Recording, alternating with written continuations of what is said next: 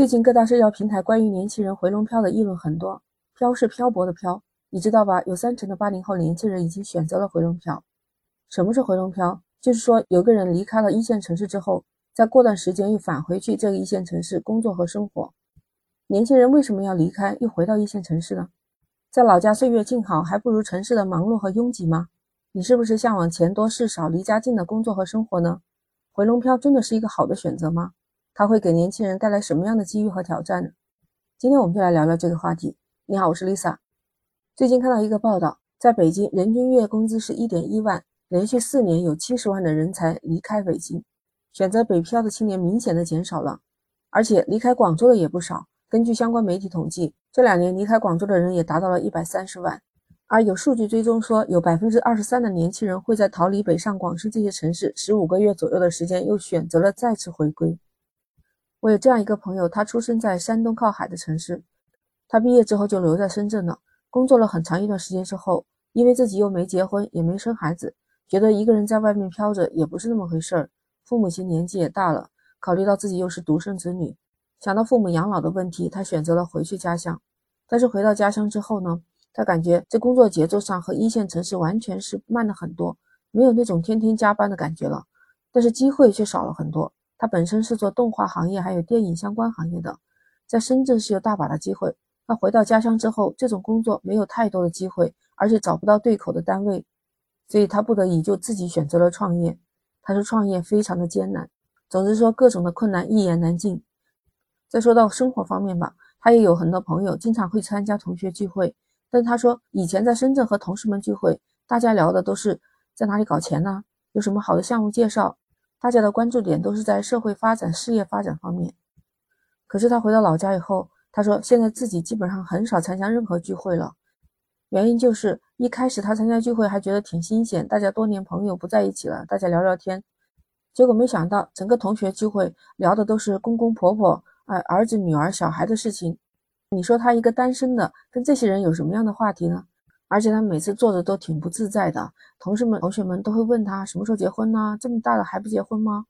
就算是和自己的工作伙伴去聚会，这些聚会里面也很少聊到工作，基本上就是纯吃饭、吹牛、侃大山，挺无聊的。他觉得这种聚会真的是没有意义，耗费时间。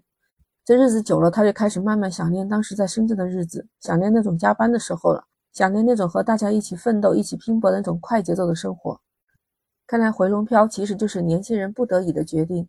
相比大城市的内卷，还有这么大的压力，小城市虽然生活安逸，但是不能实现自己的理想，让那些有奋斗目标、有想法的年轻人，在本来应该奋斗的年龄和时间段，却过着像一种退休一样的生活。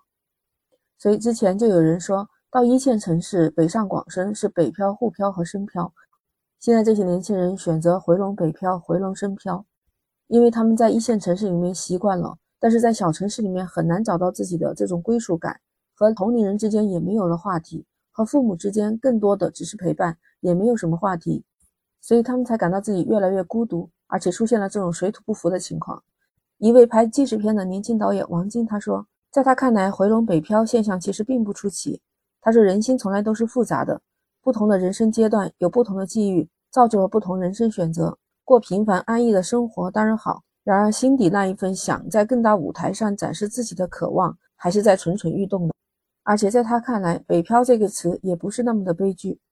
在媒体上看到有一个招聘网站研究院的院长，他说：“回龙漂是有这样一些特点的人，年龄阶段集中在二十五到三十五岁之间，有较高学历和专业技能，还有比较好的创业意识，还有探索精神，对生活品质有较高的要求。”其实，有相关资料显示。每年毕业生只有百分之二十二点三的人愿意留在了一线大城市，其实至少还有百分之三十七点五的人会选择去到其他一线、二三线的或者是叫新一线的城市去奋斗。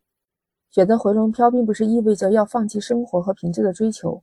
对于那些还在犹豫是不是要做回笼漂的年轻人来说，在做出决定之前，是不是要问一问自己：离开一线城市之后，在其他地方找到了自己想要的生活了吗？我们是不是愿意为了进入新的一线城市，再付出更多的努力和代价呢？是不是能够接受在一线城市中可能遇到的挫折和风险？如果能够坦然回答这些问题，而且有足够信心和勇气去实现自己心中的理想，在 Lisa 看来，无论你选择哪里，是不是回龙漂，至少自己的生活、自己的人生是没有遗憾的。其实这也是聊聊我自己的个人看法，不知道你对回龙漂是怎么想的呢？怎么看的呢？欢迎你在评论区留言，你的每一条评论我都会一一的认真回复。如果你喜欢，可以点赞、关注、转发我的专辑。那 Lisa 和你下期不见不散，拜拜。